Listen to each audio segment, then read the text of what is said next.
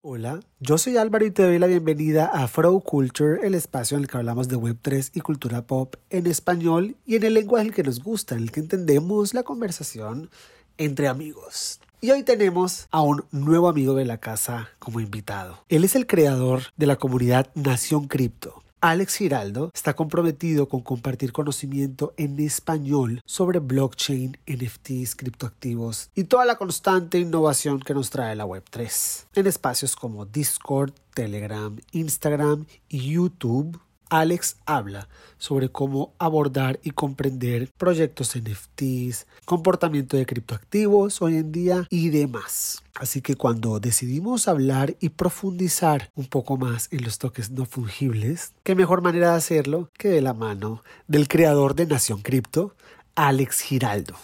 Alex, bienvenido a Flow Culture. Muchas gracias Álvaro, muchas gracias por invitarme. Estoy muy emocionado de poder estar aquí y hablar con ustedes un ratico de esto. Es inevitable preguntarte por la Web3 porque tu canal de YouTube ha sido súper activo al compartir información y conocimiento, que es algo súper necesario para entender esto qué es, para dónde va y cómo nos podemos montar a tiempo en proyectos NFT. Si nosotros decimos que los NFT son tokens no fungibles, yo creo que nos quedamos cortos con el impacto que tienen estos activos.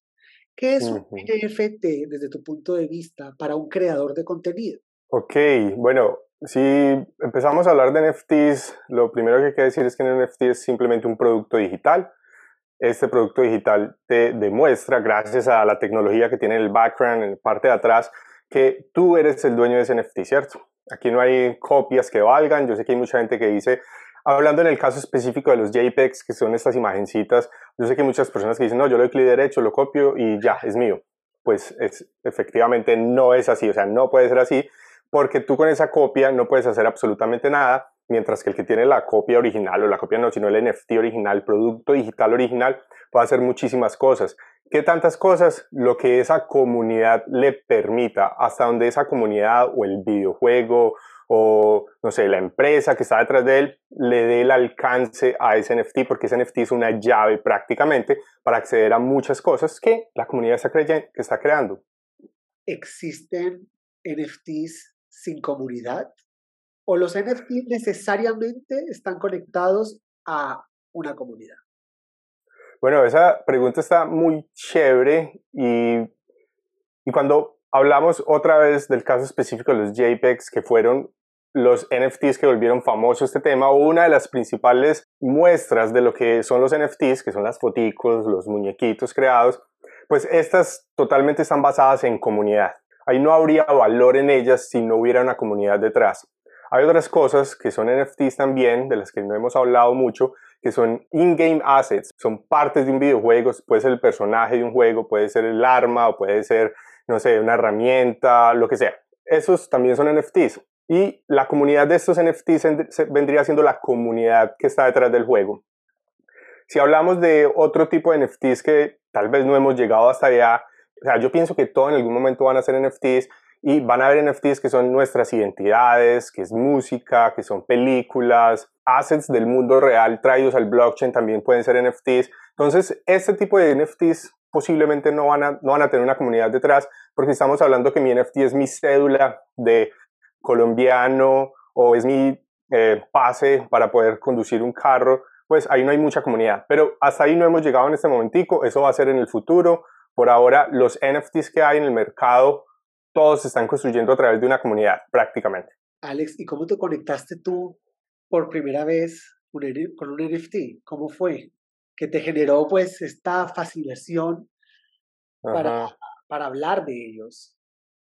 Bueno, yo empecé en cripto antes del 2017, empecé como a hacer research, a tratar de entender todo ese tema y me dediqué a cripto full time en el 2018. Soy ingeniero industrial de eh, una universidad en Colombia, pero eh, yo me fui a vivir a otra parte, quería aprender inglés, me fui a vivir a Australia, después me terminé viviendo en Estados Unidos. En Estados Unidos tenía mucho tiempo porque en ese momento estaba haciendo como una aplicación para la visa, para poder trabajar y todo ese tema. Y eh, yo dije, no, pues aprovechemos el tiempo y me voy a poner a estudiar bien este tema que me ha estado interesando por muchos años. Y en el 2018 creo que fue, o tal vez a principios del 2019, mi primer NFT fue un dominio, un dominio con un dominio web. Entonces hay varias plataformas que permiten vender estos, estos dominios webs a través de un NFT. Entonces yo tengo una cantidad grande de esos dominios que yo creo que en algún momento pueden ser valiosos.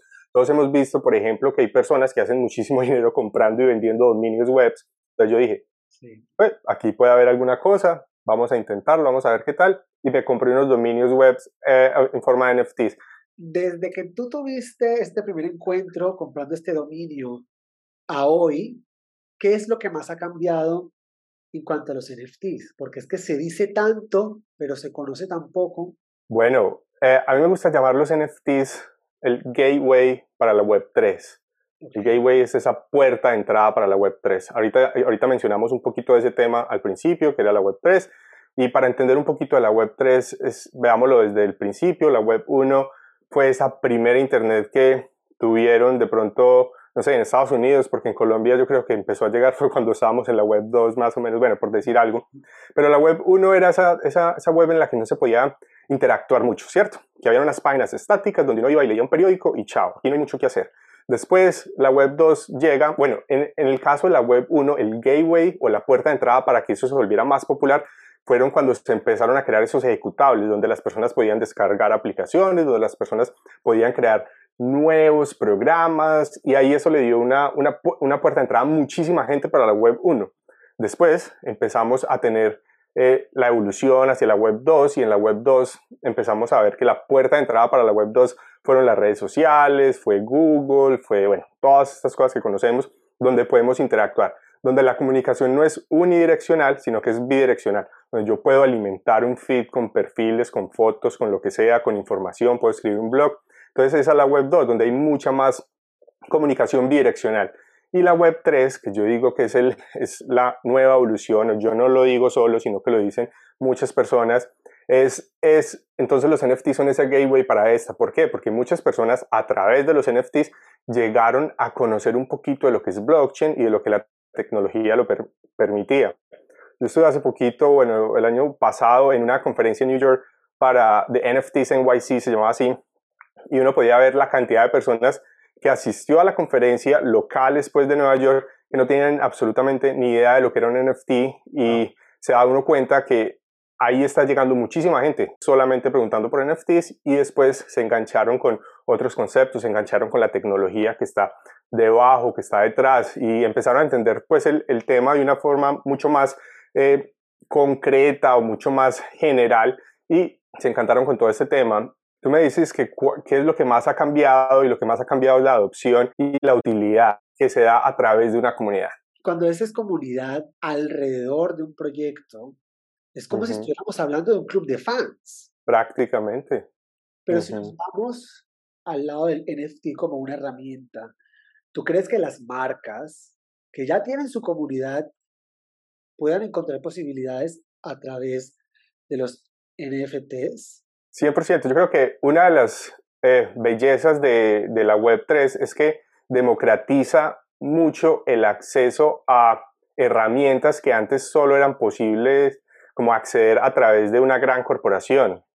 Entonces, a, lo que me refiero con esto es que una marca pequeña puede generar muchísima más utilidad con un NFT que lo que puede generar una marca grande que de pronto no tiene ningún acercamiento, no conoce nada, absolutamente nada del tema. Entonces es muy fácil y es mucho más fácil para una marca pequeña poderse mover más rápido y, e implementar la utilidad. Y cuando hablo de utilidad, pensemos en lo que sea, en absolutamente lo que sea. Un NFT simplemente es la llave de acceso a ese club, que en el caso de una marca es la gente que está dentro de la marca, que se identifica con esa marca. Entonces, digamos, tú eres dueño de una marca de ropa y quieres eh, darle algún valor agregado a la comunidad si tú vendes tu ropa y de pronto vendes un NFT o de pronto le regalas un NFT a las personas que compran tanta cantidad porque sabes que están enganchados con tu marca, pues tú puedes generar para ellos lo que sea. Entonces tú puedes decir, vamos a tener una, una colección diferente con las personas que están acá metidas. Entonces las personas que quieran hacer un submit de un, no sé, de un estilo, de un diseño que ellos quieran, que siempre se han imaginado, pues lo pueden hacer, o vamos a hacer una fiesta para las personas que tienen el NFT, o vamos simplemente a dar un, porcentaje de descuento para estas personas. Las oportunidades son infinitas y es como difícil decir, vamos a, a esbozar acá un poco, porque podría estar limitando cuando digo todas las cosas. Lo que se les ocurra se puede hacer a través de un NFT. Esas marcas pequeñas o esas marcas grandes también pueden aprovechar esto, que como les digo es una llave simplemente de acceso para que, para que las personas que lo tengan puedan acceder a, sus, esas utilidades, a esas, eh, no sé, esas ganancias extras por ser parte de esa comunidad.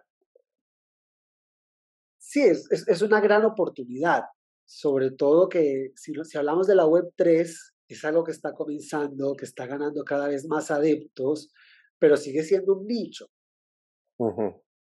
Y si es un nicho, pues es una gran oportunidad de entrar para una marca, tener estas personas condensadas alrededor de, de un tema, por así decirlo.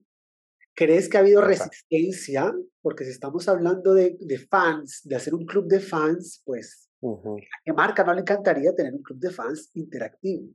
Pero ¿por qué crees que no se ha dado como esa adopción masiva por parte de las marcas de entrar? En cambio, sí, los artistas independientes sí han llegado en masa a aprovechar pues todos los beneficios de la blockchain. Bueno, ahí hay dos cositas que podría mencionar y uno, lo primero, esto es una tecnología o es, sí, esto es, esto es una evolución tecnológica que está todavía muy nueva, así como blockchain, así como cripto, todo lo que ustedes se imaginen que están metidos en este, en este campo.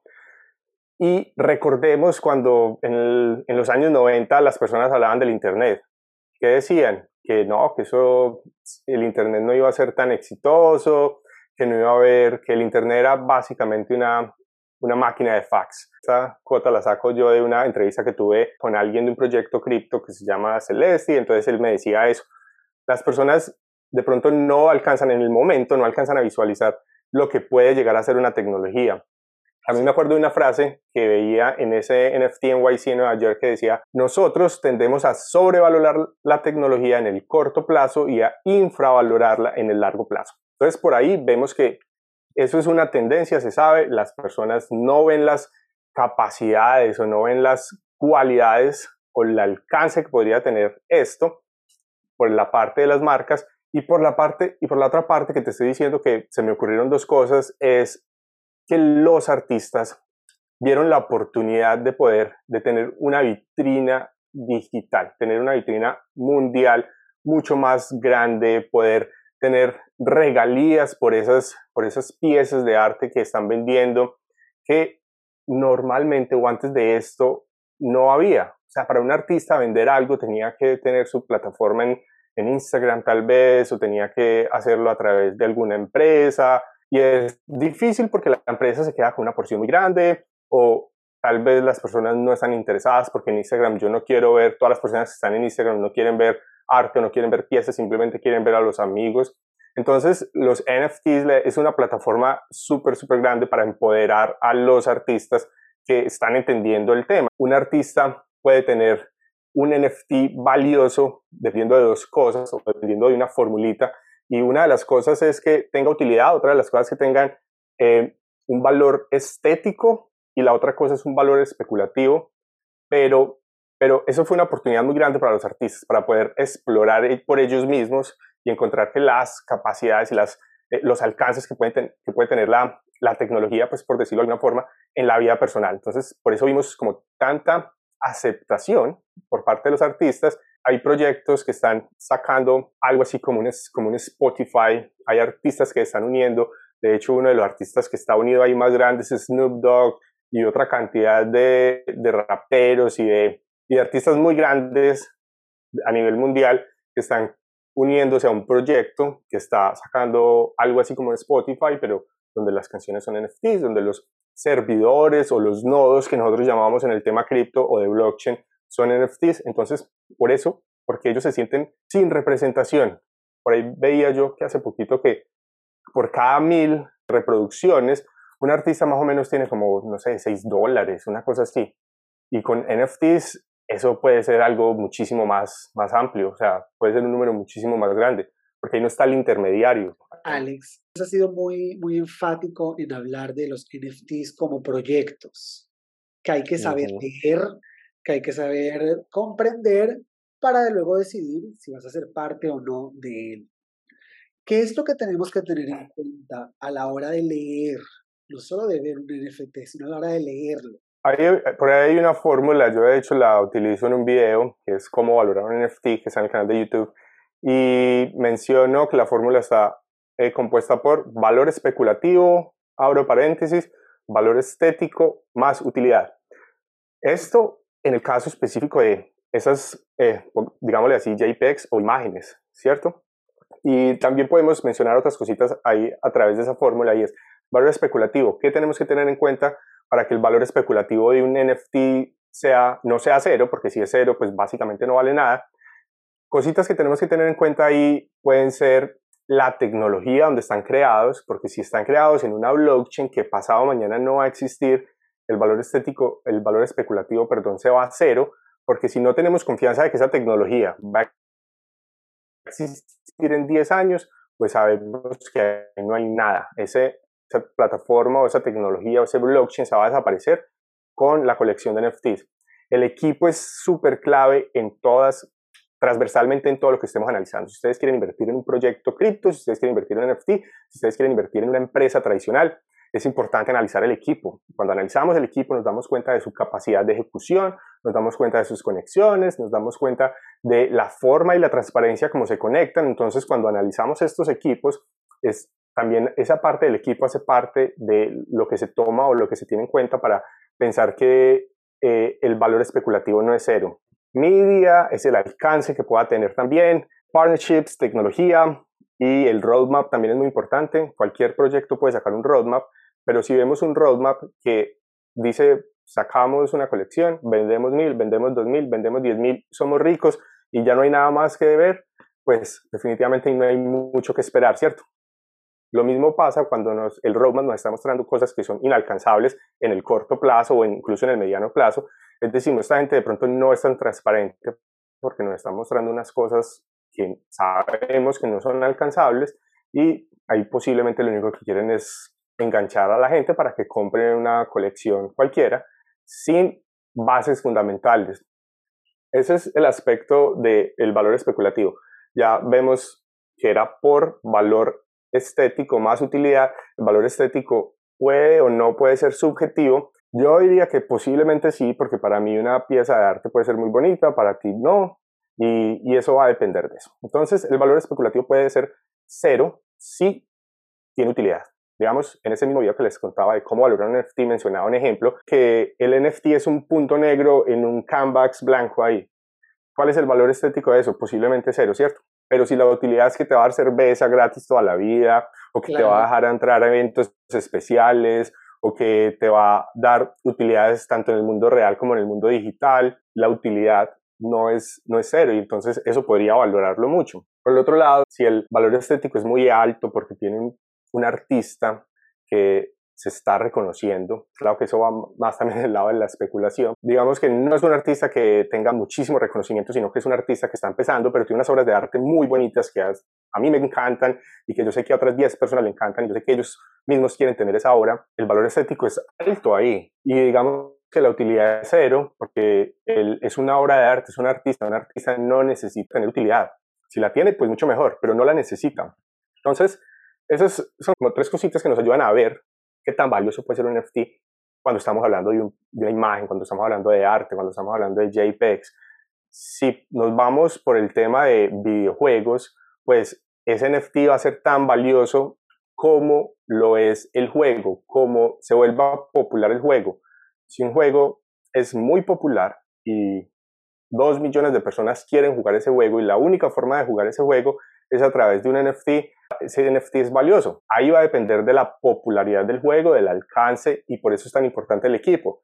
Porque si el equipo no tiene el alcance para crear ese awareness en la comunidad, esa, idea, ese conocimiento de que hay un, un juego muy interesante, muy bueno, pues definitivamente no van a traer tantas personas que quieran jugar y ese NFT pues va a ser pues no va a tener mucho valor. Alex, esta misma fórmula ¿Qué más? No. la podemos aplicar desde el punto de vista del creativo, si yo me quiero sentar a hacer un proyecto NFT, ¿aplico la fórmula que acabas de compartir? Total, total. Ahí te va a servir para que primero elijas una plataforma buena, para que también sepas que tienes que tener, pues el valor especulativo es súper importante en este tema y no puede ser cero. Y ya te mencioné unas cositas que debe tener el valor especulativo. Eh, y, y claro, tener valor estético es muy importante. No es tan importante si tienes mucha utilidad, pero esta fórmula yo creo que se adapta muy bien a, para alguien que quiera crear su propia colección. No se imagina la cantidad de veces que algún proyecto cripto o algún proyecto NFTs quiere tener una llamada para que les ayude a promocionar y todo. Y bueno, yo digo, ¿cuál es el valor, cuál es la utilidad que su NFT tiene para la comunidad que ustedes quieren crear? Y definitivamente no tiene ninguno o dicen cualquier cosa y entonces eso definitivamente cancela mis ganas de, de pronto incluso seguir hablando ahí porque yo lo que veo es que solamente quieren eh, quedarse con el dinero de las personas, claro, porque las personas están pensando que cualquier NFT puede ser muy valioso y no, definitivamente no cualquiera. Esta fórmula nos va a acercar, nos va a hacer entender que hay unos proyectos que tienen más chances o hay unos NFTs que tienen más chances de ser exitosos que otros. Igual estamos en un ambiente muy temprano eso que estamos viendo, esta forma de NFTs que estamos viendo en este momentico, es apenas el inicio de lo que puede ser o de lo que van a ser los NFTs en 5 o 10 años y por eso también cuando, cuando hablábamos de Internet en el, en el 90, nadie nunca se imaginó que Instagram iba a ser tan exitoso en los 90, porque en ese momento todo el mundo estaba diciendo, no, es que Internet no, no va a ser tan no va a ser tan necesario. ¿Quién necesita Internet, cierto? Entonces, como les digo, esto que estamos viendo en este momento es apenas el principio y es algo que decimos todos los que estamos metidos en cripto, que apenas estamos arañando la superficie de lo que se puede hacer y lo que se va a lograr con, la, con toda esta evolución de la Web 2 a la Web 3, en donde los NFTs son en la puerta de entrada y donde la tecnología base es blockchain. ¿Quién iba a pensar que desde ese sonido tan incómodo que era el Internet en el teléfono, hoy estaríamos hablando de volvernos miembros activos de un proyecto digital a través de NFTs. Pero Nación Cripto, ¿cómo llegas a, ese punto? Después de tu experiencia en Web3, ¿cómo decides decir Nación Cripto? Aquí nace. Nación Cripto nació en 2019, como en julio del 2019, o sea que o el 2020, perdón. Sí, debe ser desde el 2020 porque yo apenas acabo de cumplir dos años con la comunidad y nace a través de eso, yo estoy tan metido en cripto y en ese momento yo estoy viviendo en una ciudad y en un país donde no tengo muchos amigos, donde no salgo tanto porque estoy súper, súper enfocado en lo que estoy tratando de aprender y quiero conseguir amigos, quiero hablar con ellos, quiero compartir y pivotear ideas y entonces entro a comunidades, soy miembro activo de ellas pero muchas de esas comunidades eh, son en inglés. Sí. Y entonces digo, no, hay muchas comunidades en este momento en español, pero en el 2019 o en el, incluso en el 2020 no habían muchas que fueran como muy valiosas. Y también recordé que cuando antes del 2017 quería aprender de cripto, me metí a internet desde Colombia, en ese momento no hablaba inglés y me meto a tratar de entender todo ese tema de cripto y lo único que me salen son scams y son pirámides y son cosas raras y yo dijo, no, definitivamente necesito amigos para poder charlar de esto tranquilamente. No sé, tomarme una cerveza si sea a través de una llamada de Zoom y decir, bueno, y, y hablar y simplemente ahondar en, en todas las posibilidades que esto puede darnos. Quiero darle la herramienta a personas que de pronto no hablan inglés de encontrar información fundamental, información real, información de alguien que no está tratando de tomar ventaja de ellos porque de eso se ven todos los días en, internet y me da pues con mucho pesar también porque a veces veo muchísima gente que cae por equipos que te van a, o grupos que te van a pedir plata por hacer parte de, de, la comunidad o que te quieren vender cualquier cosa o que te están vendiendo cómo hacer, cómo flipear NFTs, cuando toda esa información está gratuita, está en internet y está por todos lados, yo no, yo no estoy en desacuerdo con que las personas cobren por cursos, por conocimiento.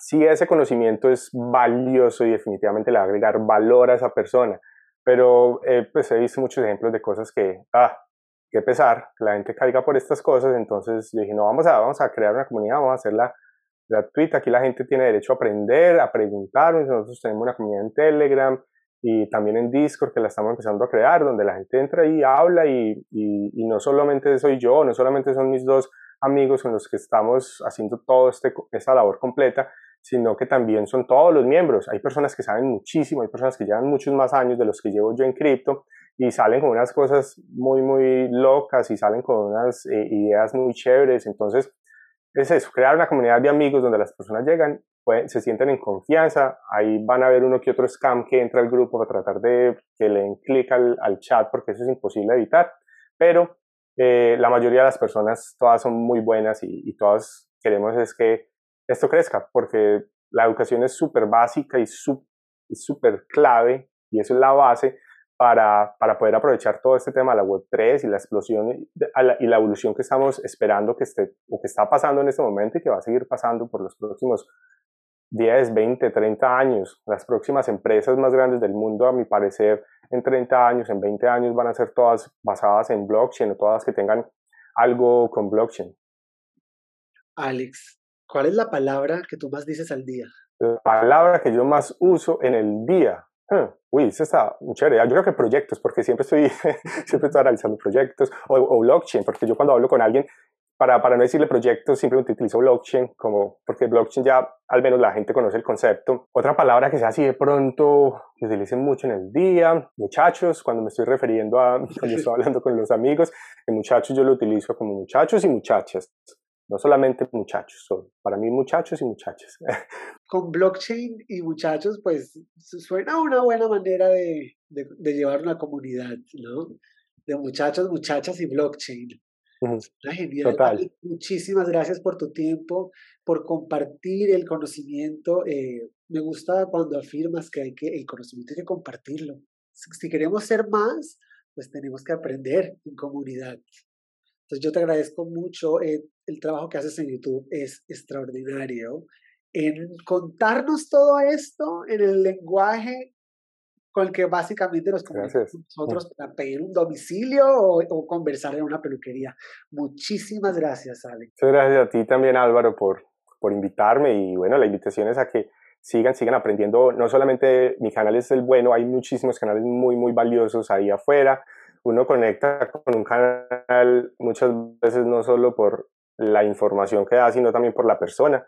Entonces, hay muchísimas opciones para que las, personas puedan elegir, pero siempre estar muy, muy pendientes de la información que se está dando porque cualquiera puede simplemente decir voy a hacer un canal y les cuento un poco de cosas y no tengo el conocimiento de fondo para, para, para, decir, para darlo. Eh, y también, claro, o sea, si les gustó la, la, la, llamada que tuvimos aquí con Álvaro, si les gustó lo que se dijo, Nación Cripto está ahí en YouTube, siempre listo para recibir a todas las personas que quieran llegar. Igual también el Telegram de Nación Cripto, que siempre todos sus links los van a encontrar ahí en, en, en los videos de Nación Cripto en YouTube y en, en, el Instagram también, que fue por donde conocí a, a Álvaro y a Crow Culture pareció muy bacán el nombre. Yo al principio pensé que era Crowd Culture y después vi que era Culture. Eh, eso está muy chévere, me gustó, me gustó. Y así llegamos al final de este episodio. En la descripción encontrarás todos los detalles sobre cómo conectarte con Nación Cripto y Alex, así como las redes sociales de Flow Culture para que estés al día con lo que pasa en Web3 y cultura pop. Yo soy Álvaro, chao.